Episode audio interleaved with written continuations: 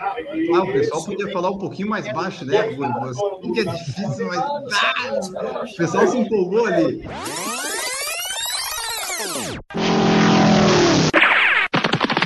Escute agora o Por Falar em Correr.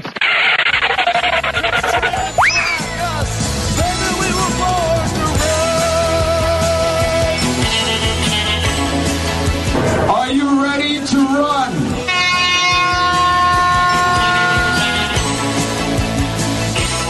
Começa agora mais um episódio do podcast Por Falar em Correr no seu feed. Estamos aí, mais um episódio chegando nesta segunda-feira, né? Segunda-feira é quando ele é publicado. Então estamos chegando, estamos tocando nas suas orelhas. Mais um episódio especialíssimo com história de corredor, um criador de conteúdo também sobre corrida, e você vai conhecer aqui hoje. Eu, Enio Augusto, e o senhor Maurício Geronasso. Tudo bom, Maurício? Tudo bem, Enio Augusto? Sejam bem-vindos, sejam bem-vindas. Vamos lá entrevistar mais um entusiasta da corrida aí. Exatamente. E quem será o nosso entrevistado será Roger Ruivo, do Corra com Ruivo. Tudo bom? Seja bem-vindo. Primeiramente, valeu, obrigado pelo convite, um prazer estar aqui falando com vocês. Uma boa noite aí para o Maurício, para você, Enio. Vamos trocar uma ideia aí sobre o que a gente gosta um pouquinho só, né? Só, só um pouco, né? Só tem o Instagram, o YouTube, corrida, essas coisas, quase, quase nada, né? Só para a gente começar, eu posso te chamar de Ruivo, tá tranquilo, né? Fica à vontade, Roger, Ruivo. Aí fica, eu fico mais fácil aqui para o meu cérebro concatenar a, as ideias. Bom, vamos lá aqui. O pessoal no Instagram, o pessoal no YouTube já está chegando. Samuel Baus, Mauro Alves também está aqui, já comentaram. Depois eu leio as mensagens. Vamos descobrir aí um pouco da, da história do Rui e, e outras coisitas mais sobre corrida. Então, antes de começar a conversa, lembrar vocês né, de seguir o nosso podcast lá no Spotify, principalmente. Ouça por lá se quiser, né, nos ajuda bastante. E compartilhe os episódios, que isso também contribui. E se você quiser, você pode escutar na Aurelo, que é um aplicativo que o seu a sua audição, né? Você ouve mais de 70% do episódio e isso gera centavos para nós. São pouquíssimos centavos, por isso que você tem que ouvir bastante por lá para valer essa coisa aqui. Mas enfim, tem essa opção lá. A Aurelo paga para você ouvir a gente. Não sabemos até quando vai durar, então você tem que ir lá logo. Vamos lá então começar nossa conversa especialíssima aqui com o Ruivo. Para começar, é, te apresenta aí para nós, Ruivo. Quem é o Ruivo? Desde quando ele corre? Conta para nós aí um pouquinho desse início. Para quem não conhece, sou Roger Ruivo, do canal do Curraco Ruivo. Estamos aqui no YouTube, nas demais redes sociais, Instagram, Facebook, Strava, Twitter. Mas o canal que a gente mais utiliza mesmo é o YouTube e o Instagram. Bom, eu tenho 33 anos, eu corro há quase 12 já. Comecei a correr no final de 2008, simplesmente por correr. Correr, me sentia bem. E aí recebi um convite para começar a treinar com um professor na pista de atletismo. E eu fui treinar com esse professor é, por um período, um tempo, de uns dois, três meses. E chegando lá, é... nessa época eu tinha uns 20 anos, mais ou menos, 20, 21 anos, ele. O professor achou que eu tinha uns 15 anos. Por isso que ele havia feito convite. porque ele viu correndo e queria que eu integrasse a equipe para disputar jogos regionais, essas coisas. Quando eu falei para ele que eu tinha 20, acho que eu ia completar 21, ele pegou, colocou a mão na cabeça assim. Putz, meu, achei que você era mais novo. Aí ele explicou tudo. Falou, não, mas vamos continuar treinando com a gente. Tinha uma molecada que corria boa pra caramba. Ele me elogiou, não. Falou, pô, você corre bem e tal. E aí eu passei a treinar, né? E depois de uns dois ou três meses, ele acabou me levando até uma equipe de corrida de rua, né, a Pro Runner Team. Há um tempo era bem conhecida, né? A equipe existe ainda hoje, mas antigamente era mais forte, tinha corredores é, quase que de elite, sabe? Aqueles amadores que correm da escapa 31, 32, 33. E aí eu fui para essa equipe e comecei a correr lá em 2000, finalzinho de 2008 para início de 2009. E logo, quando eu fui para minha primeira prova, assim, eu já comecei a pegar troféu em categoria, corria provas mais interioranas, aquelas provas que costumam ser mais fortes até que provas de grandes cidades. E naquela época a corrida não tinha esse boom ainda de hoje. Era, era muito menor, era muito menor. Não era como hoje, que a gente tem 10 provas em São Paulo, no centro, no mesmo fim de semana. As provas eram mais esporádicas, né? E logo quando eu comecei a correr, eu já corria 10K para 37, 36 minutos. Então, genética boa para coisa, não das melhores, mas tinha um pouco de genética para coisa. E aí eu comecei a correr, cara, e foi uma modalidade que eu me encontrei, já havia feito outros esportes coletivos e desde então aí passou a fazer parte da minha vida, apesar de ter faculdade, projetos, famílias, coisas que eu estava fazendo naquela época entre 2009 e 2012, que a minha formação é farmácia, eu continuava correndo, conciliando com o serviço, em busca de me desafiar e de melhorar. E em 2014, vou tentar dar uma resumida para não me alongar muito, eu, eu atingi, tipo, 2013, 2014, eu atingi os meus melhores resultados como atleta amador, porque eu tinha uma rotina de trabalhar ali 10 horas por dia, né? E ainda assim conseguia fazer outras coisas, estudar e conciliar os treinos. Eu corri em 2013 em Buenos Aires a meia de Buenos Aires para 1 hora e 13, foi um resultado bem bem bacana. É, e depois, em 2014, eu corri o, os 10K para 32 e 43 na Boost Endless Run Adidas. Era uma corrida que aconteceu por alguns anos, onde você no mesmo dia corria 10K, 5K e 1K um pequeno intervalo na, no período da manhã. Era uma prova bem bacana da Adidas. Na verdade, teve uma edição há dois anos atrás, inclusive. As de 2014 e 2015 era bem legal. E eu corri no Rio, né? Essa prova eu corri 32 pela primeira vez, aí depois eu descansei tipo uma hora, corri um 5K para 15,50 e depois descansei mais uma hora e meia e corri um K para 2,47, se não me falha a memória. E aí foi os melhores resultados que eu tive assim como como amador, vamos colocar, né? Nesse mesmo período eu passei a fazer parte do projeto do Nike Run Club, eu era um dos Pacers, fui um dos primeiros a me tornar Pacer e aí conciliava o trabalho é, de farmacêutico com esse trabalho de pacer, com continuar treinando para buscar performance para tipo, eu quero saber onde que é meu limite. Isso foi até 2016, quando eu fui assistir a Olimpíada do Rio. E quando eu assisti lá, cara, eu tipo fiquei emocionado, curti demais, tal. Você viu e ao aí, vivo lá no Rio eu mesmo? Eu vi lá, eu tava lá, ah. eu tava lá no Rio, exatamente. Sou de São Paulo, né? Viajei para ir lá ver o grande evento, a cerimônia de, de encerramento também, né? Que foi sensacional. E aí de lá, cara, surgiu uma ideia de eu, tipo, me perguntar, assim, pro meu treinador, né? Depois da Olimpíada. Falei, cara, será que eu consigo fazer o índice olímpico? Naquela época era 2,19,30, né? Eu até então nunca tinha corrido uma maratona na vida. Aí conversei com ele, ele falou assim: olha, tem condições, dá para você fazer. Aí eu falei assim, pensei, conversei com os meus pais, antes falei assim, sabe de uma coisa? Eu vou largar minha profissão de farmacêutico estável e eu vou tentar performar, buscar outro rendimento na maratona. Quero melhorar minha maratona e quero fazer esse, esse índice olímpico e quem sabe de repente um dia representar o Brasil aí na maratona. Já falei isso algumas vezes, às vezes as pessoas perguntam, né? Putz, será que tem como? Será que tem condições? Eu falo, cara, as coisas mudaram hoje, né? Porque hoje o índice que a gente tem aí é 2,11,30, são oito minutos menos. Então o negócio ficou bem mais embaixo. Mas, resumidamente, em 2017, larguei meu emprego de farmacêutico, que para mim era estável, para um cara solteiro, ganhar seis salários mínimos, mais ou menos. Era bem estável, seis, sete salários mínimos. E aí, cara, eu, ao mesmo tempo, falei, pô, agora eu consigo dedicar um tempo mais a criar conteúdo, a fazer YouTube, trazer o conteúdo de corrida aqui pra galera, e decidi fazer isso.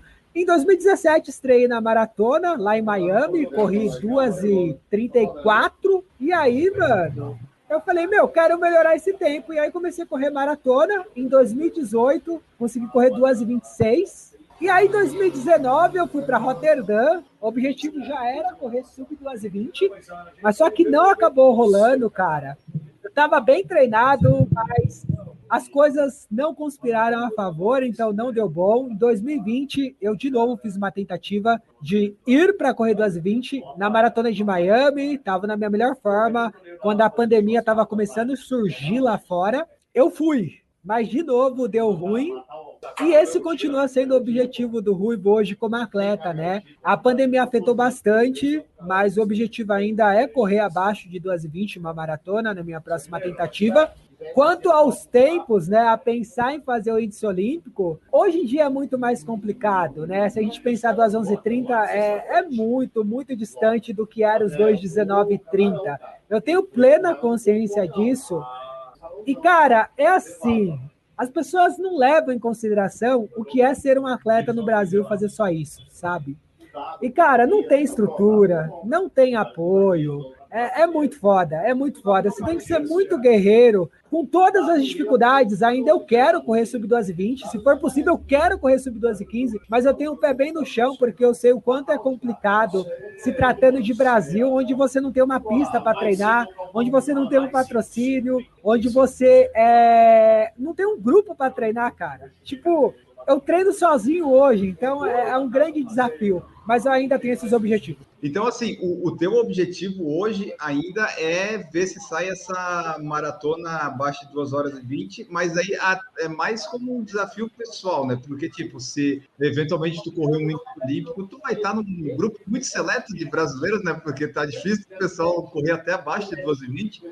Então, mas assim, é, condição, treino, essas coisas, quando tu estava fazendo no auge, tava para sair esse ritmo ia ser algo assim que ia ser, tipo, ia ser disputado na prova, sabe? Para sair em 2 horas e 20, porque começa a ficar cada vez mais complicado, né? Se eu correr rápido assim, eu não sei como é que é isso, né? Eu quero correr um dia em 3 horas e 55. Mas é isso, né? Não, tava, tava. Os treinos, tanto em 2019 quanto em 2020, estava voltado para correr a 3,20. Tanto que eu fazia treinos de ritmo até de 25K rodando nesse pace, com a frequência cardíaca muito bem controlada, é, sem chegar em limiar 2. Então, cheguei a até postar treinos durante o período de preparação, de treinos de 25K, correndo para 1,21, 1,22, 1,23, entre 1,20 e 1,25. Eu estava bem, estava preparado para tentar isso, mas, cara, maratona é um negócio complicado. Se teve uma coisa em comum nessas duas últimas tentativas que eu fiz, foi que eu peguei temperaturas ruins para correr, né? É, as duas passou dos 20 graus. Começou com 18, 19, depois subiu dos 20. E quando eu tive minha melhor performance, eu corri com 10 graus, que foi em Floripa 2018, quando eu corri 2,26. Nessa maratona de Floripa, eu já havia passado a, me, a os 30K para correr para 2,20 e 2,21. Eu passei para 1,40 os 30K, o que dá 3,21 de pace, né? E eu acabei quebrando no final. Essa maratona de 2018 é. Eu não lembro exatamente, né? Do... Tu foi terceiro? Terceiro. Terceiro, terceiro colocado geral. É, eu lembro porque eu fui lá acompanhar lá quando a Andressa estava correndo e tal. Essa maratona eu estava lá acompanhando e tal. Realmente foi uma temperatura. Uma temperatura ideal. Para mim é ideal. Tava até bem frio para quem estava parado, que era o meu caso, lá só acompanhando. Tava bem gelado no começo até. Foi, foi bem interessante a temperatura. Bom, mas então, assim, é, tu largou tudo lá em 2017, é, e daí como é que como é que tipo foi para se virar? Porque tu falou, ah, tinha minha estabilidade nas seis, sete salários. Aí depois, como atleta profissional, criador de conteúdo, tipo, começou a receber tipo metade de um salário mínimo, talvez. Como é que foi para daí? É isso, você acertou. No começo era isso, eu tinha que sobreviver com menos de um salário mínimo, 600, 700. Mas como eu havia dito anteriormente, é, eu só fiz isso por causa dos meus pais, né? Tô morando com os meus pais, então era algo que se tornou viável, né, para eu fazer. E assim, o é... famoso pai trocínio. Exato. Mas, mas, assim, é, de qualquer forma, correndo nesses ritmos que você corria, dava para participar de algumas provas e também ganhar alguns Às vezes entra uma graninha, tipo em Floripa lá, eu ganhei R$ 2.500, se não me falha a memória, né? Mas só que a gente sabe que o maratonista ele compete duas, três vezes por ano, né? Então é bem complicado, a conta acaba não fechando. Mas enfim, Hoje as coisas estão um pouco melhor, porque eu consigo é, girar uma graninha com o canal. Às vezes eu é, acabo, é, através do CNPJ do Corraco Ruivo, é, vendendo os pares de tênis para os membros do canal do Corraco Ruivo. Eu tenho um patrocínio, que se diga-se de passagem, Cadê Equilíbrio Esporte, onde realmente eu ganho uma grana mensal da loja, entendeu? É mais que um parceiro. É isso, bem longe do que eu ganhava lá. Mas hoje, cara, é, lógico que eu busco estabilidade financeira, é, isso é importante, a gente sabe mas eu eu tô feliz fazendo isso hoje, sabe? Apesar de ter a dificuldade financeira, né? Porque eu tive que me ajustar, tive que encurtar muito, mas eu tô feliz fazendo conteúdo no canal, é, e me dedicando ao Ruivo Atleta, né? Mas quando sair dessa pandemia, eu sempre falo para a galera: a prioridade primeiro é o Ruivo Atleta, depois é o canal. Às vezes parece que é o canal, mas não. Assim que as provas voltar, eu devo voltar ao foco forçar no Ruivo Atleta, porque eu quero ver aonde eu posso chegar, né? Porque o pessoal, meu, esse ano a gente postou, é, acho que uns 300 vídeos no YouTube já. Um por mais que um por dia, é um negócio absurdo. É, é verdade. Eu, aqui o pessoal que. Ah, o pessoal podia falar um pouquinho mais baixo, né? Que é difícil, mas. Ah, o pessoal se empolgou ali, mas tudo bem. É, Para eu fazer a pergunta aqui, eu vou te colocar no mudo, tá? Realmente, os vídeos aqui, o pessoal que vai lá, que quiser ir ver lá no Corra com o Ruivo, até se inscrever lá no canal, se não diariamente, pelo menos sei lá, cinco, seis vezes por semana, porque tem vídeo direto aqui, você olha ali, tem até tem aqui ó sete anos do canal. Aliás, vai fazer aniversário? Já fez? Quando é que faz? Quando é que vai ser esses sorteios aqui para eu ver se eu posso colocar no podcast? A gente vai fazer aniversário no dia 29 de setembro, de sete anos do Corraco Ruivo. E a gente vai fazer uma série de ações a partir de semana que vem. Na verdade, já abriu a inscrição da corrida virtual que a gente está fazendo para comemoração do aniversário, mas vai acontecer as ações, na verdade, a partir de segunda-feira que vem, né? É uma semana inteira de ações. E a gente vai completar sete anos aí e vai ser bem legal. A gente vai fazer live, vai ter prêmio, vai ter sorteio. A gente vai fazer umas ações bem legais para comemorar os sete anos do Coca-Cola. É, live é uma coisa comum de fazer, né? Que é, teve outro dia ali, estava fazendo live da Diamond League, daí fez também das Olimpíadas todos os dias. Então, pelo menos a pandemia ajudou para dedicar bastante ao canal, né? Será que quando acabar, tipo, voltar as provas, o Ruivo vai conseguir focar no atleta Ruivo? Porque deve estar numa tão fácil, né? Tipo, tão acostumado com o canal, fazer os vídeos e tal você acha que vai conseguir é, o Ruivo Atleta se sobressair? Então, esse último, esse último mês eu já tirei o pé, né? Se você entrar nesse último mês, pegar ah, essa tirou? Sim, você vai ver que a frequência lá tá menor. Dois, três vídeos por semana, contando com as lives. Até o final de agosto, era todo dia. Se tiver, tipo, você conseguir pintar ali uns, uns 10 no máximo, tá ligado? E tem dia que tem dois, três vídeos contando com a live, negócio absurdo. É assim, eu fiz isso para tentar dar um boom no canal, aumentar crescimento, aumentar view, funcionou, aumentou, né? Tem um público bem fiel. Se eu pensar de uma forma equilibrada, de buscar o equilíbrio, tipo de dividir o seu espaço, de, quer dizer, dividir o seu tempo muito bem, usufruir muito bem do seu tempo para todos os seus afazeres, isso é inviável. Então eu acredito que eu não volte com essa frequência de postar diariamente, eu preciso ser sincero. Eu até, até agora eu me pergunto como eu consegui, por sete meses, conseguir manter isso, cara. É um negócio absurdo você fazer vídeo diariamente para o canal. É um negócio muito louco, sabe? E eu consegui fazer isso. E respondendo sua pergunta, sim, eu quando eu quero focar no Ruivo Atleta, eu foco, cara. Se tem um negócio que eu não tenho problema é com disciplina e foco.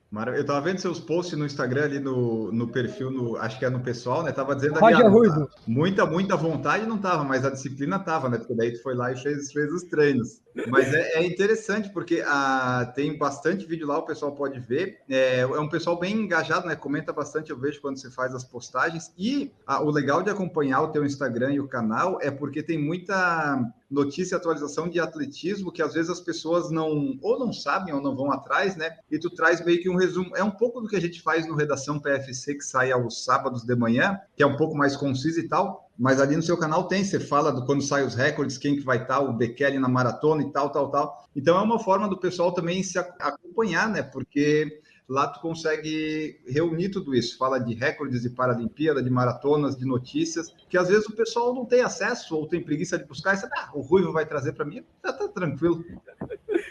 É, cara, é assim, no Brasil hoje, se tratando de conteúdo técnico de corrida, fazer o que eu faço ali é meio complicado, sabe? Porque ali é o um negócio, na verdade, que eu sou um apaixonado pelo alto rendimento. Então eu acompanho o atletismo como um todo e todas as provas.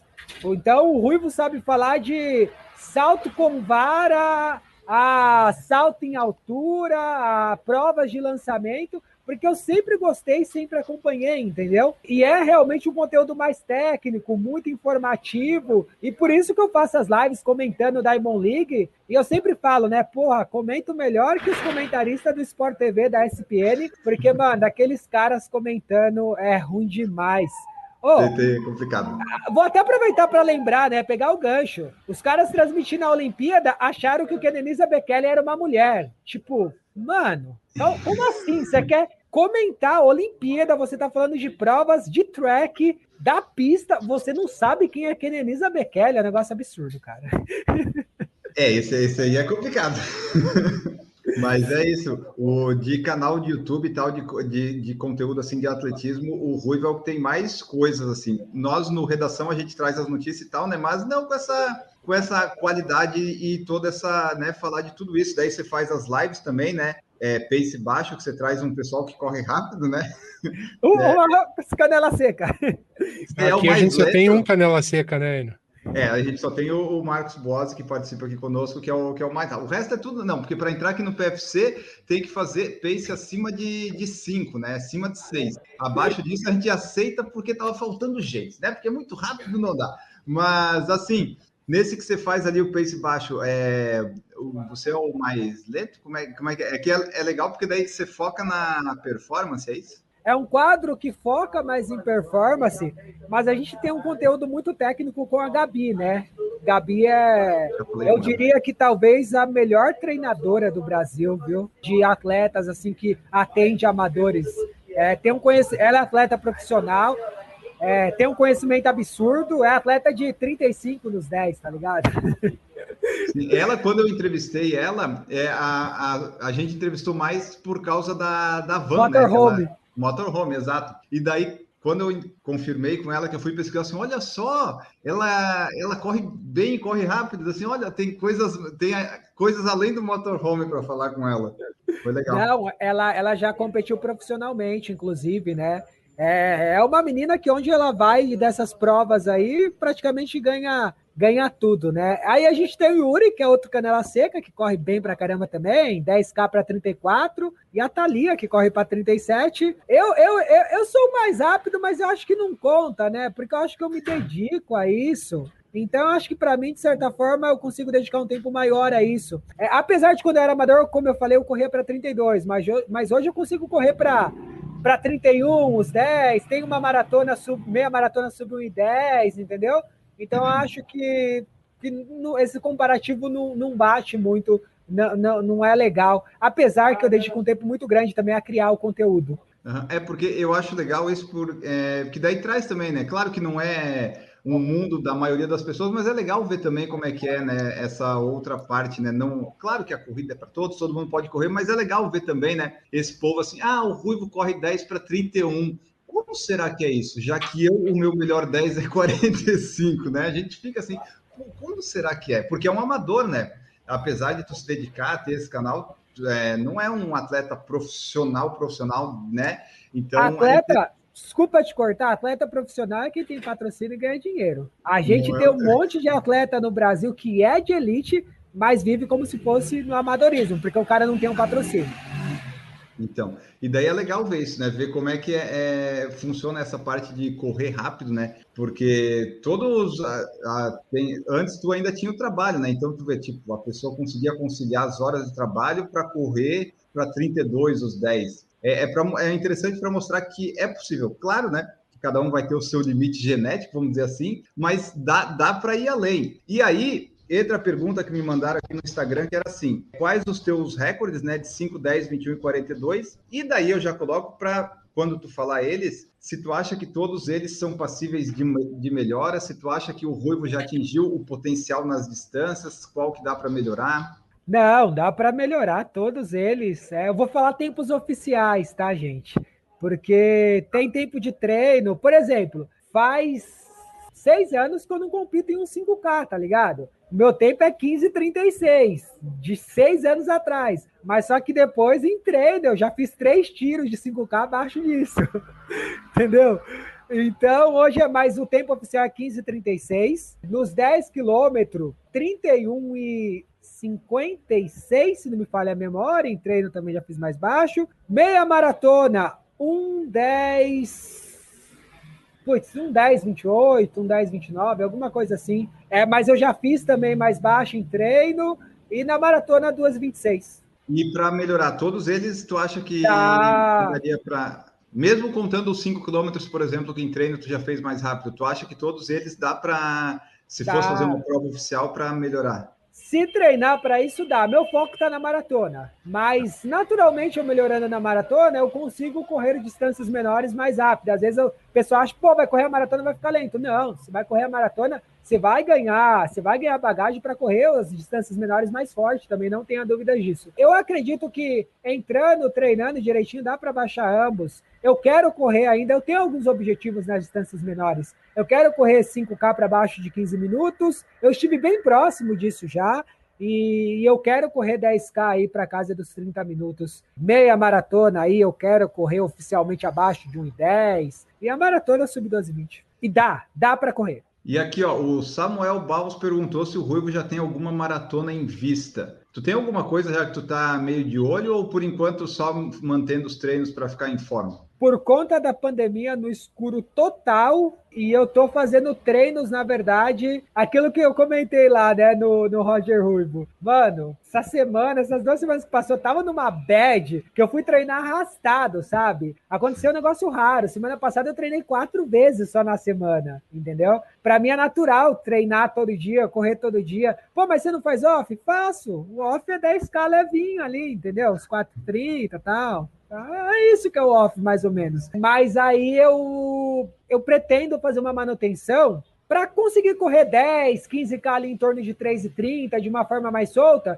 porque a partir do momento que surgiu uma maratona, eu consigo encaixar é, uma periodização mais curta para buscar meu objetivo, até mesmo uma meia maratona. A maratona do Rio tá aí, pô, é super fácil de fazer em novembro, tranquila. Nem vai estar tá quente. Eu não tô com vontade, não, de fazer prova aqui no Brasil, viu? Se eu tivesse a oportunidade, eu faria a Valência. Porque o teu Valência, foco, quando for fazer uma prova, é prova para baixar, melhorar tempo. Correr então, rápido, não... precisa ser uma prova rápida. Porque daí também não vale a pena, ah, vou fazer, ah, fazer lá uma uphill. Daí não vale a pena, né? Porque o negócio é correr rápido, não vai ficar subindo, subindo, subindo, subindo. Esse pessoal é maluco, mano, fazer uphill. É, isso, eu concordo. isso eu concordo. Tô de boa, passo. O, você falou aí que é, numa semana normal dá para correr todo dia, né? E o Pedro Espinosa perguntou aqui se é, com que frequência tu faz reforço muscular, fortalecimento, essas coisas. Você faz? Como é que funciona? Faço, mas já cometi meus erros de não fazer. E deu mas hoje está fazendo. machuquei. Hoje eu estou fazendo geralmente de duas a três sessões por semana. Dura entre 40 minutos e uma hora e são exercícios que eu consigo fazer em casa mesmo, livre de peso. Então são exercícios voltados para a corrida mesmo. Fortalecimento da região do core, de quadríceps, de articulações, sabe? Com propriocepção, isometria, elástico, é prancha, abdominal, agachamento, esse tipo de coisa que é o meu fortalecimento. É voltado para a corrida mesmo. Esses treinos que você faz de fortalecimento de corrida, você tem alguma orientação de treinador e tal, ou é tudo por conta agora do conhecimento que você adquiriu? É, bom, é assim, eu tenho três anos de educação física, pouca gente sabe disso. Cheguei até a entregar o TCC, só faltou matar dois semestres. Eu pretendo voltar futuramente aí para concluir. Então, tenho um conhecimento na teoria, mas eu sempre fui muito fuçado na prática desde o início. Então, um cara que gosta de ler artigo científico, de ler livro, de ficar vendo treinos de, african de africanos, acompanhar jornalistas que estão na Etiópia, no Quênia, em Uganda. Então, por isso que eu tenho um conhecimento legal mas eu tenho a orientação sim. Atualmente, a minha planilha está flexível porque eu não tenho objetivo, mas meu treinador é o Branca, da Branca Esportes. Uhum. E no fortalecimento, não sou eu, nunca fiz minha série. Às vezes eu posso pedir para fazer algum ajuste, por eu de repente ter algum problema, achar que alguma parte está mais fraca, mas sempre passa pelas mãos da Fisio no Esporte, a clínica Fisio no Esporte, que aqui em São Paulo é referência. Eles que ah, montam. E para correr bem assim, Ruivo, como é que é a altura e o peso aí do, do Ruivo? Tu tenta manter algum. Porque o pessoal corre rápido, geralmente é leve, né? Ah, e daí como é que é o Ruivo, assim, tipo, sub 50, sub 60 quilos? Gostaria de ser mais leve, porque quando você pensa em corrida, você não vai. Tem um cara que é exceção, né? Que é o Cisai Lema. É o Cisai Lema ou. Eu achei que ele ia falar de mim, o gordo que corre bem. Não, é o Cisai é Lema. Ó, é um desses três, é que eu não vou me recordar agora que eu acompanho esses caras, mas ou é o Cisai Lema ou é o Reparsa Negaça, é um dos dois, que pesa 67 quilos, é um negócio absurdo, né? Para quando você pensa um, para um cara que corre duas e, duas e três na maratona, né? Eu vou até depois, né, eu te mando lá, que agora eu vagamente me esqueci quem é, né? Se, é um desses dois aí. Então são muito, não, não parece, mas são caras que são fortes. Porque hoje, se você pensar em alto rendimento, você só vai ver cara acima de 60 quilos se o cara tiver acima de 1,85 de altura. 1,83, 1,84, 1,85. Se o cara tiver menos de 1,80, o cara tem menos de 60 quilos. É geralmente é 57, 58 quilos. Eu, infelizmente, gostaria de ter, mas não tenho esse peso. Eu, quando eu tô competindo, quando eu tô bem, eu geralmente peso 62, 61. Futuramente, quero fazer um teste para ver como eu fico com 60, mas eu não sei se eu conseguiria baixar disso. Atualmente, estou com 64 quilos, 2 quilinhos aí mais pesado. A altura é quanto? Só para o pessoal ter uma 171. ideia. Né? O peso não tá ruim, né? Mas é aquela coisa. Se desse para a gente ficar um, um pouquinho mais leve. Ajuda, viu? ficar um Muito. pouquinho mais alto. É, ou isso, né, Maurício? O, tipo, o meu peso ideal é para uma pessoa de dois metros. Seria algo assim, né? Ai, ai. Antes da gente falar do canal para o Maurício perguntar ali, o Ronaldo Martins colocou assim, ó. Ruivo, por que você não busca o caminho de competir oficialmente campeonatos, Olimpíadas, etc? Você se dedicando iria mandar bem. Mas tu meio que já faz isso. Quer dizer, faz. Não, eu não, cara, eu não faço porque o Brasil não fornece condições nem para os caras que são tops hoje no Brasil. Meu, vou lembrar de novo. Eu fiz um projeto de uma vaquinha solidária para levantar grana para o Giovanni e para o Cipó. A gente está é falando do brasileiro que foi o melhor brasileiro nos últimos 10 anos na São Silvestre, praticamente. O único que bate de frente com os tops mundiais, com caras que correm demais. O Cipó, que já representou o Brasil em Mundial, em Sul-Americano, só não foi para a Olimpíada ainda e, cara, esses caras não tinham patrocínio, tinha parcerias. O que o Ruivo vai conseguir? O Ruivo de 2,26, tá ligado? Então, seguir esse caminho é, teria que ser um negócio radical. Tipo, sair aqui hoje, agora, vou pro Quênia mas eu preciso de dinheiro para ficar lá. Quem vai bancar isso? Se chegasse alguém para bancar e falar, vou te mandar para o Quênia, você vai ficar seis meses treinando, vamos ver o que você consegue melhorar lá. Eu ia, mas e o dinheiro e a grana para isso? Para é. os custos disso, entendeu? Saca? Então, nas condições que eu tenho hoje, não tem estrutura, não tem apoio, então é bem complicado. Mas eu quero, cara, é, eu não descarto de, de novo, de correr sub 12 15, que me colocaria entre os melhores do Brasil, mas eu eu preciso ir por parte, a gente precisa ser realista, precisa ser pé no chão. Como eu vou pensar em correr 2 e 15 se hoje eu tenho 2 e 26, cara? É ridículo. Tem que pensar primeiro em 2 e 20, né? É, aos pouquinhos, né? E assim, você falou que ah, o Ruivo e tal, né, com 2 e 26 para ter apoio, mas o teu canal, o teu ser meio que um influenciador da corrida, te ajuda em algumas coisas, te traz alguns benefícios ou atualmente não? É, traz aqueles famosos recebidos, né? Patrocínios é, nenhum, né? Só o... Patrocínio não, já bati na porta, eu fiz projeto lá no início. Cara, eu fiz projeto pro Giovanni e pro Cipó, meu. Projeto muito bem montado, sabe? Bati na porta de empresas. Por isso que a gente acabou fazendo a vaquinha. Os ca... Mano, os caras não patrocinaram o Giovanni e Cipó. E por que os caras vão patrocinar Ruivo? Lógico que o Ruivo, na parte de comunicação, né, é um cara diferente, é um cara que tem um alcance, mas eu já fiz projeto, não consegui patrocínio, como eu disse. É, hoje, a única loja que eu tenho, assim, é um contratinho que mensalmente eu ganho uma graninha é Equilíbrio Esportes. Fora isso, não tenho mais nada. Tênis, assim, essas coisas, tu. É, é, eu não preciso, né? Tênis eu não uhum. preciso comprar, né? Então eu tenho esse, esse privilégio, é uma coisa que, tipo, chega em casa todo mês. Então, realmente, pelo alcance que o canal conseguiu, então você tem uma, uma relação com as marcas, né? Mas daí é para patrocinar, não.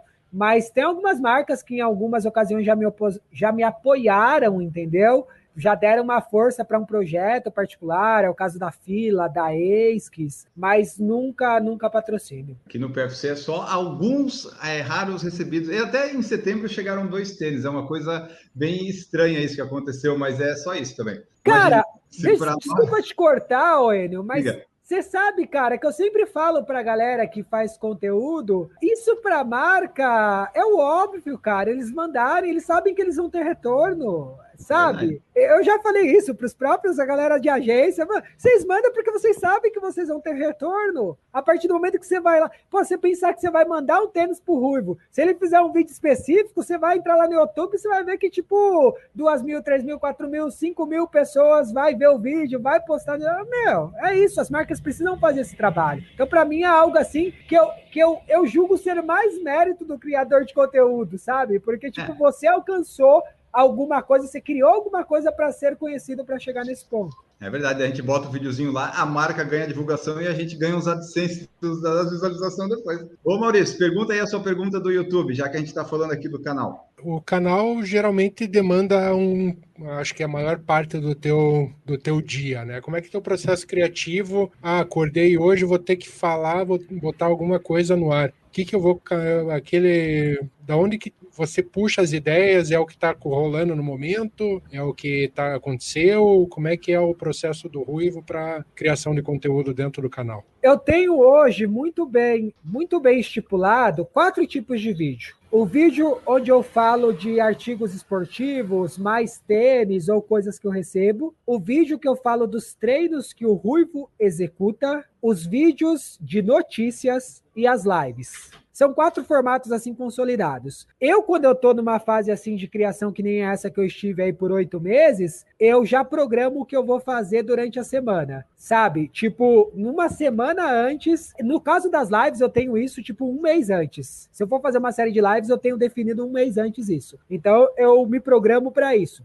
Então, nessa fase, eu sempre colocava o que eu ia fazer, tipo, com muita antecedência, então eu já sabia que na terça-feira eu ia ter que fazer um vídeo do meu treino. É, na quinta-feira eu ia subir um vídeo, estava destinado para subir um vídeo de tênis, de vestuário, de recebido, e o vídeo de notícia é a mesma coisa. Cara, não falta para você falar de atletismo é uma coisa que nunca vai faltar, porque toda tá acontecendo alguma coisa no mundo. Se você tem um conhecimento do atletismo como um todo, sempre está acontecendo. Aí, como você disse, realmente é algo que delega muito tempo, então preciso ter um horário para eu acordar, eu preciso programar o horário que eu vou gravar, porque senão o dia fica bagunçado, eu não consigo dar conta das outras coisas, né? É... Você grava no mesmo dia que publica ou você grava já tudo meio antes, o que dá para gravar? Se for série de vídeos, eu consigo gravar em lote às vezes, que eu sento para fazer gravação gravação de tipo até uns 15 vídeos. Só troca a camiseta. É, tipo isso.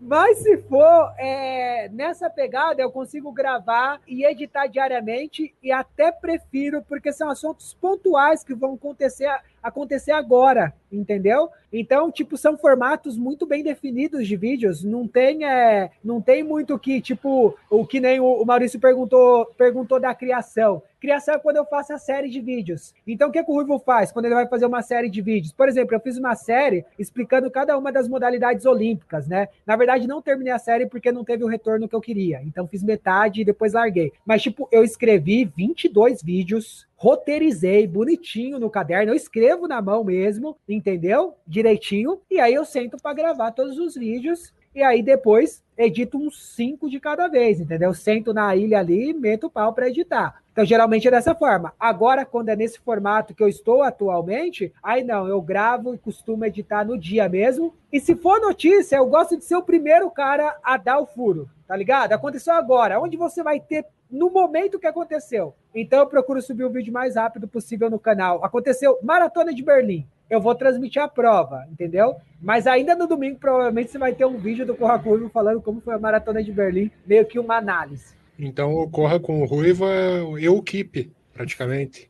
exatamente, exatamente. E assim, cara, eu tenho o apoio, assim, é, da Michelle, né? A minha namorada, que eu chamo carinhosamente de nega. Ela me ajuda bastante quando ela tá comigo. Geralmente a gente não mora junto, mas a gente costuma passar às vezes dois, três dias juntos da semana. E ela costuma me apoiar em muitos treinos. E aí já se torna mais fácil para criar o vídeo, porque ela filma, entendeu? Ela deixa as coisas muito mais fáceis, então acaba ficando bem mais tranquilo. Agora, quando eu tenho que sair para carregar é, o equipamento, a GoPro, ou de repente celular, se for um vídeo mais rápido, onde não exija tanta qualidade e tal, é mais difícil, porque aí eu tenho que botar com pelt ou bermuda com compressão. Se for um treino muito forte, fica difícil de fazer. Apesar de eu já ter gravado o treino eu correndo a 3,30. Mas é, é muito louco. É, não façam isso.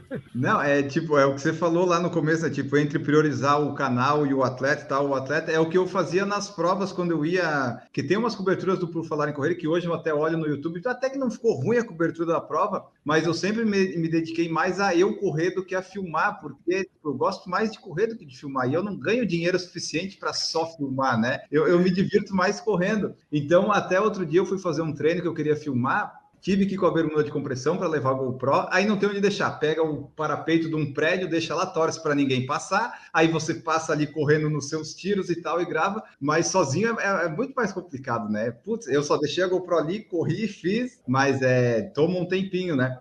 É bem isso mesmo.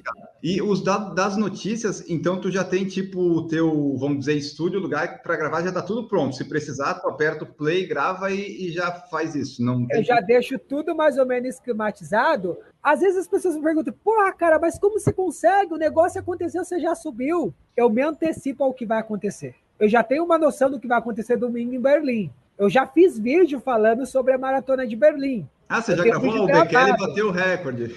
Não, não, não. Não gravei que ele bateu o recorde. Mas por eu ser um cara que acompanha, que acorda diariamente e vê o que aconteceu nos principais canais do mundo de notícia do atletismo, eu já tenho um parâmetro, eu consigo juntar algumas informações para onde eu vou caminhar e o que eu vou falar no vídeo depois da prova acontecer. Eu tenho alguns cenários. Então, esse processo de se antecipar antes e já meio que fazer uma cobertura visando um grande evento, que é o que vai acontecer na Maratona de Berlim no domingo, é uma coisa que acaba fazendo com que fique mais fácil para mim, entendeu? Soltar o vídeo depois. Porque eu já acompanho desde o começo, eu acompanho ao vivo. Qualquer campeonato, se eu puder, eu vou assistir, eu vou ver ao vivo, vou ver na hora. Porque, cara, aí eu vou criar, entendeu? Eu não vou me basear pelo que falaram. Eu tô vendo uhum. ali o que aconteceu. Então, eu prefiro que seja dessa forma, apesar de delegar um tempo maior, né? E o que, que faltou para você fazer jornalismo, Roger?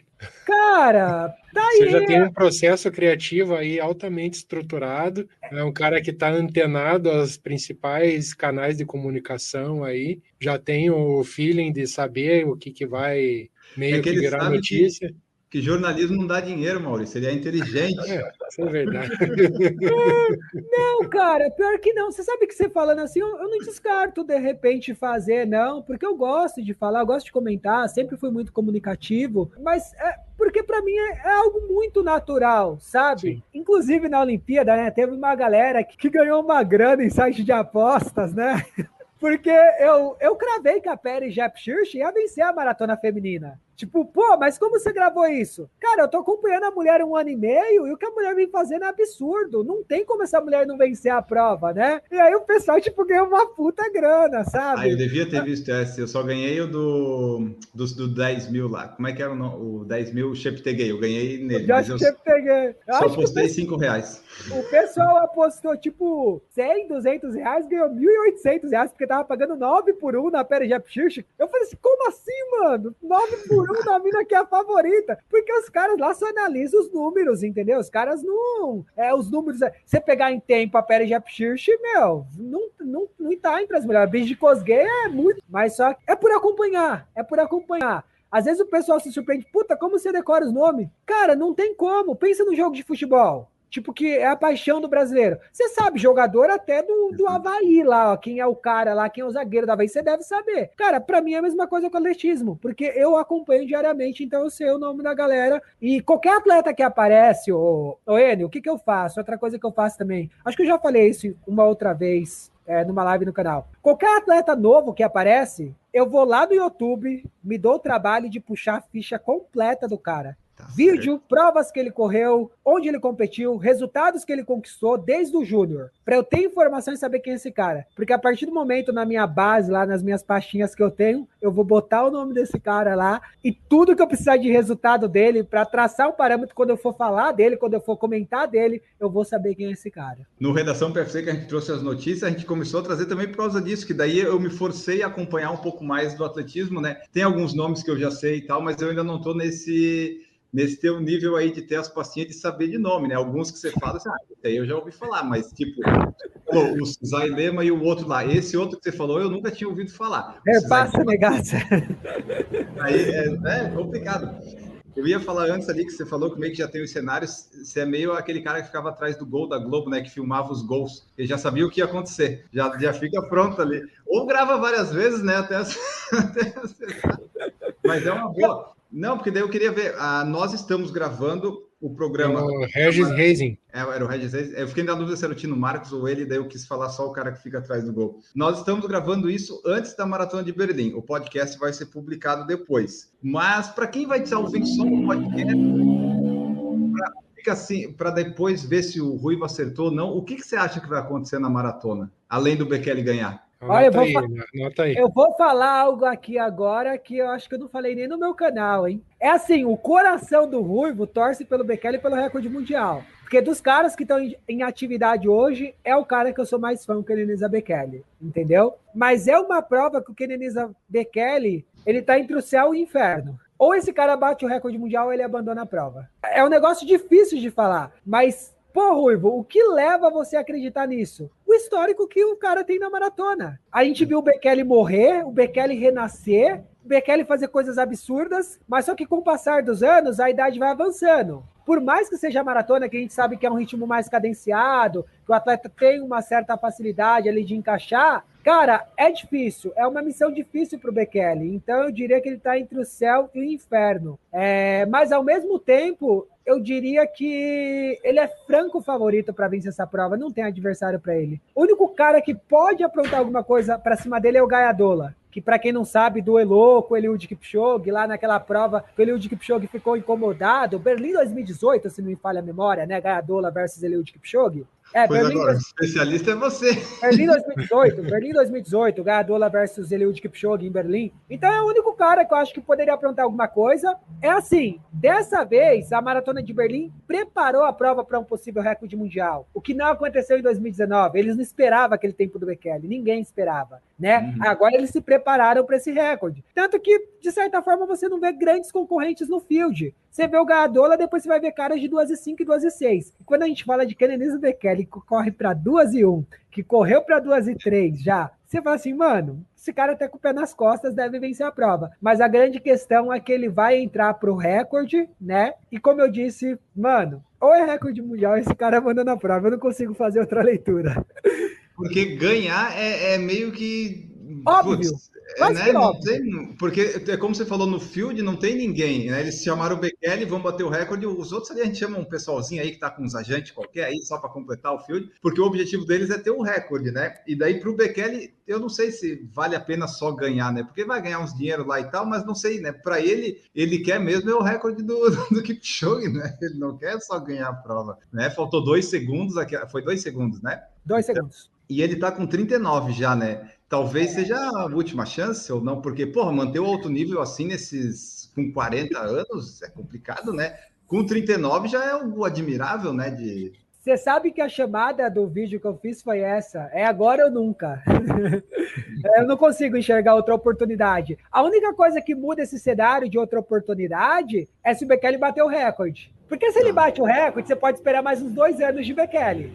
Agora, se o Bekele não bate esse recorde, eu acho que realmente acaba as oportunidades. E não vamos esquecer que ele diz que vai para Nova York. É uma coisa que deixou ah, muita verdade. gente com a pulga atrás da orelha, porque Nova York é uma prova mais técnica, mais tática, é, com desnível de altimetria, onde o clima não é tão ideal quanto Berlim, e, e, é um intervalo muito curto. Mas é um negócio que, tipo, se tem alguém que pode fazer, é Kenenisa Bekele. Exatamente. Ou ele já tá pensando, ah, se não deu o recorde aqui, eu vou abandonar, vou para Nova York e aproveito o ciclo. É, muito esperto cara. Pra gente ir caminhando para o final. já que estamos falando do Bekele e tal, falamos de recorde, dos maratonistas aí da história e tal, qual que tu considera, assim, o, o melhor, maior e tal? Dá para escolher um, assim? Tipo, que o pessoal fica entre o Bekele, às vezes o Kipchoge, mas daí tem lá o pessoal mais do passado do Bikila, tem o Haile, né? Tem as, qual que seria, assim, um top 3 do Ruivo? É para não te deixar muito em situação ruim de falar Você tá falando de maratona? É, vamos dar maratona só.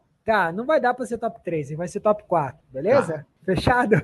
Bom, eu costumo sempre separar em era não profissional e era profissional. Quando a gente fala de era não profissional, eu acho que nomes como a Bebe Bikili e Emil Zatopek é, são insuperáveis. Acho que não dá, não dá para querer comparar nenhum outro atleta com esses dois caras, né? Quando a gente fala de agora, Cara, ele hoje Kipchoge não tem jeito. É o maior maratonista, os resultados falam por si só. E depois dele, cara, eu colocaria o Haile Gebrselassie, com certeza, que é um cara bateu alguns recordes mundiais, né? Algumas dezenas de recordes mundiais só. O Bekele, no caso, se englobasse o atletismo como um maratona, todo, maratona, né? ele mas não maratona... entra, mas se a gente falar de atleta mais completo, aí muda o cenário e para mim eu colocaria ele como o maior de todos os tempos, por tudo que ele fez no cross country, na Sim. pista, entendeu? Esse cara, ele era quase que imbatível. Ele ganhou do Kipchoge na, na pista, não foi ele que ganhou? Ganhou. É, foi, né? ganhou. né? Ele ganhou em Pequim, Pequim 2008, ele venceu ele de Kipchoge. No Mundial também, se não me falha a memória, Berlim 2009, Acho que ele venceu também o Kipchoge. Ele bateu três ou quatro vezes no Kipchoge na pista em grandes eventos mundiais. Não vou me lembrar agora certinho quais são os eventos, mas bateu três, quatro vezes no Kipchoge. E daí, se ele fizer o recorde na de setembro, daí de repente ele pode entrar nesse negócio de maratonista, né?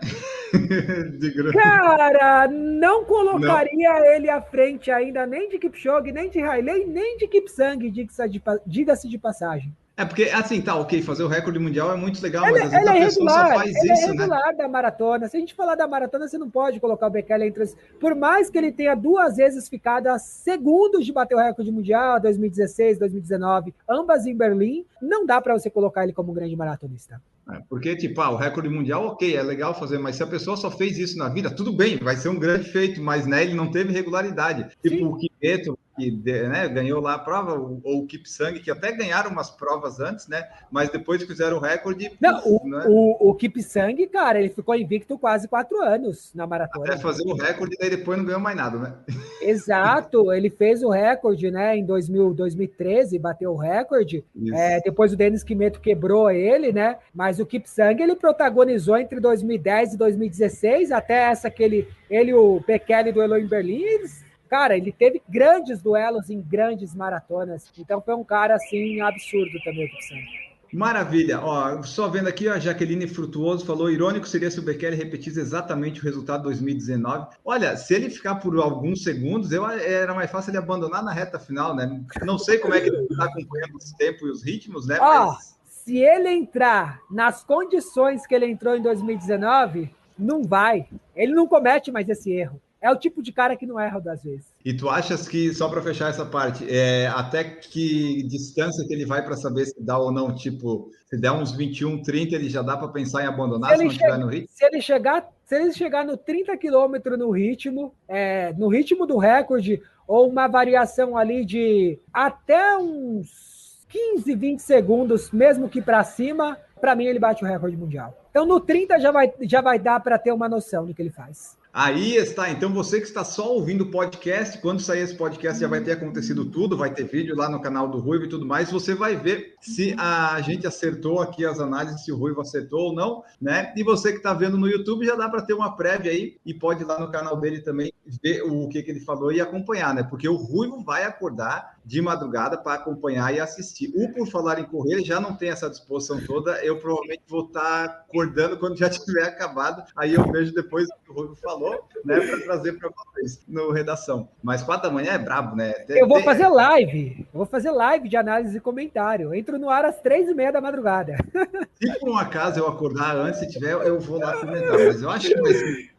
É, é que o Ruivo é um dos melhores conteúdos aí de, de, atletismo, se não talvez o melhor, né? Porque tá aí, ó, ele estuda, tem as planilhazinhas, vai fazer a live às três e meia da manhã. Então, ó, e vai ter outras majors, né? Provavelmente que você vai acompanhar. Então, o pessoal que está ouvindo só o podcast, não? Ah, Tudo tá, encavalada. Não, vai.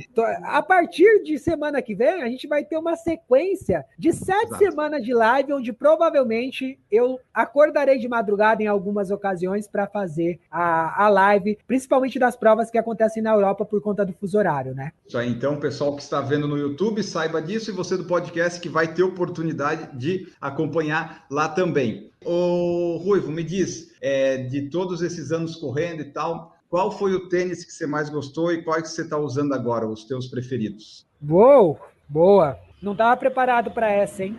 Cara, um tênis que eu gostei muito que eu utilizei, porque gostar tem a ver com conforto, com você se sentir bem com o tênis. É um dos tênis mais fantásticos. Para mim, vou citar dois. Um tênis de treino, de correr rápido e um tênis de correr leve. Fila KR3, para correr rápido, que inclusive foi onde eu fiz as 226, e o Glide Ride da ASICS, primeiro modelo no âmbito de conforto de tênis gostoso. Aí, legal, maravilha. O que eu estou usando atualmente? Tudo. Eu geralmente revezo seis pares de tênis por semana, mas é principalmente estou dando uma atenção especial você quer que eu fale todos mesmo? Você fala o que você quiser aí, nós, tamo, nós, nós ainda Não, temos um tempinho. Eu tenho usado para amortecimento. Nimbus da Esquis, última edição, Clifton da Roca, New Balance 10, o V10, o 1080, né, o V10, não o V11, da categoria de, de amortecimento, é isso que eu tenho usado. Agora, tênis sem placa que eu tenho utilizado é, também é o, o, KR4, o KR5 da fila, o Skechers, o Razor 3, eu tenho utilizado também agora novo que eu recebi o New, né? O Pro Runner New da, da Mizuno. E placa de carbono eu tenho utilizado o Racer Carbon da fila, Next Percent 1 da Nike, a Jos Pro 1, além do Matt Speed da Ace, o Sky. Tá, e esses de placa de carbono você usa em treino assim, não tem treino forte. Ah, treino, treino forte. forte. Se o treino for forte, eu uso esses tênis. Ou muito longo, ou longão, eu costumo usar esses tênis, por conta da economia de energia. Então tá, pessoal, olha aí, vários tênis para vocês terem ideia aí, pesquisar, de repente, deve ter, tem review deles no teu canal, provavelmente, né? Ah, tá. tem. Falando, pelo menos falando dele, trazendo primeiras impressões ou comentando um pouco sobre o tênis. Aí, então tá, pessoal. Então, essa foi nossa conversa com o Roger Ruivo. Falamos um pouco da história dele na corrida, um pouco de atletismo. A gente sabe que sempre dá para falar um pouco mais, né? Mas é, tem aquela coisa de tempo, de coisa, e é sempre bom deixar esse gostinho nas pessoas de ah, poderia ter falado isso. Daí a gente traz ele aqui de volta numa outra oportunidade, se for, se for o caso. Mas por hoje era isso. Nós esperamos que vocês tenham gostado aí do nosso conteúdo, da nossa conversa aqui com o Roger Ruivo. Vocês sigam lá ele, ele vai falar as redes sociais aqui daqui a pouquinho. Só antes, deixa eu fazer esse encerramento aqui do podcast. Você mande aí sua sugestão de convidado ou temas para a gente falar no PFC Debate ou notícia para a gente falar aqui. De repente você vê assim, ah, o Ruivo falou de tal notícia notícia, vocês podiam falar no redação lá, né, para trazer podcast, ok, né, vocês usem, né, eu também uso o canal do Rui como fonte de informação, às vezes tem alguma, né, é mais fácil que já vem traduzido do inglês, eu não preciso me esforçar tanto, mas... É isso aí, pessoal. Acompanhem lá. Muito obrigado, Ruivo, pela presença aqui conosco. Foi bem legal. O pessoal já tinha pedido, às vezes, quando eu boto a caixinha de sugestão, tinha mencionado seu nome deu assim: ah, olha só, temos uma terça-feira livre, vou ver se o Ruivo está disponível. Ele esteve disponível e Tivemos essa conversa, muito obrigado aqui pela presença. Deixa o teu tchau aí, os meios de contato, onde o pessoal pode te encontrar. Bom, gostaria de começar agradecendo a você e o Maurício, dois grandes comunicadores aí. É, obrigado, cara. Foi um prazer, super legal bater esse papo com vocês. Valeu pelo convite mesmo, estou à disposição. É, para a galera que quer acompanhar o Corraco Ruivo, é em qualquer rede social, é só você colocar barra Corraco Ruivo. É Corra Quem ou ruivo. Por quê? Se KO é tipo de nocaute, manja? Tipo, vai para cima, vamos, vamos time. É, então, por isso, Corra com Ruivo aí, facebook.com barra Corra com Ruivo, Strava barra Corra com Ruivo, YouTube barra Corra com Ruivo, então você encontra a gente aí nas redes sociais, ou você pode acessar um vídeo no YouTube do Corra com Ruivo, que na descrição tem todas as nossas redes sociais. Obrigado a vocês que escutaram, que assistiram ou vão vir escutar ou assistir esse vídeo ou podcast. E até a próxima. Valeu, rapaziada. Muito obrigado, Ruivo. Vamos ficando por aqui, Maurício Geronasso. Muito obrigado pela presença aqui. Vai editar esse podcast, vai, não ficou tão longo, gostou, né, editor? Muito obrigado, Enio. O papo foi excelente e acho que o Ruivo mostrou para nós que para realmente no Brasil o canal de corrida dar certo tem que ter um careca no meio. Então. Valeu, Ruivo, muito obrigado. Um prazerzaço ter conversado com você aí. Até uma próxima. É isso aí, Maurício Abraço. vai se inspirar lá para ver se melhora esse tempo, né, Maurício? Vai ver uns vídeos lá do Ruivo para ver se você melhora aí, né? Não, o tempo não melhora nunca mais, porque tem que melhorar a edição aqui desse podcast só. Ah, então tá, vamos lá, sempre evoluindo. Nós ficamos por aqui. Um grande abraço para todos vocês e tchau!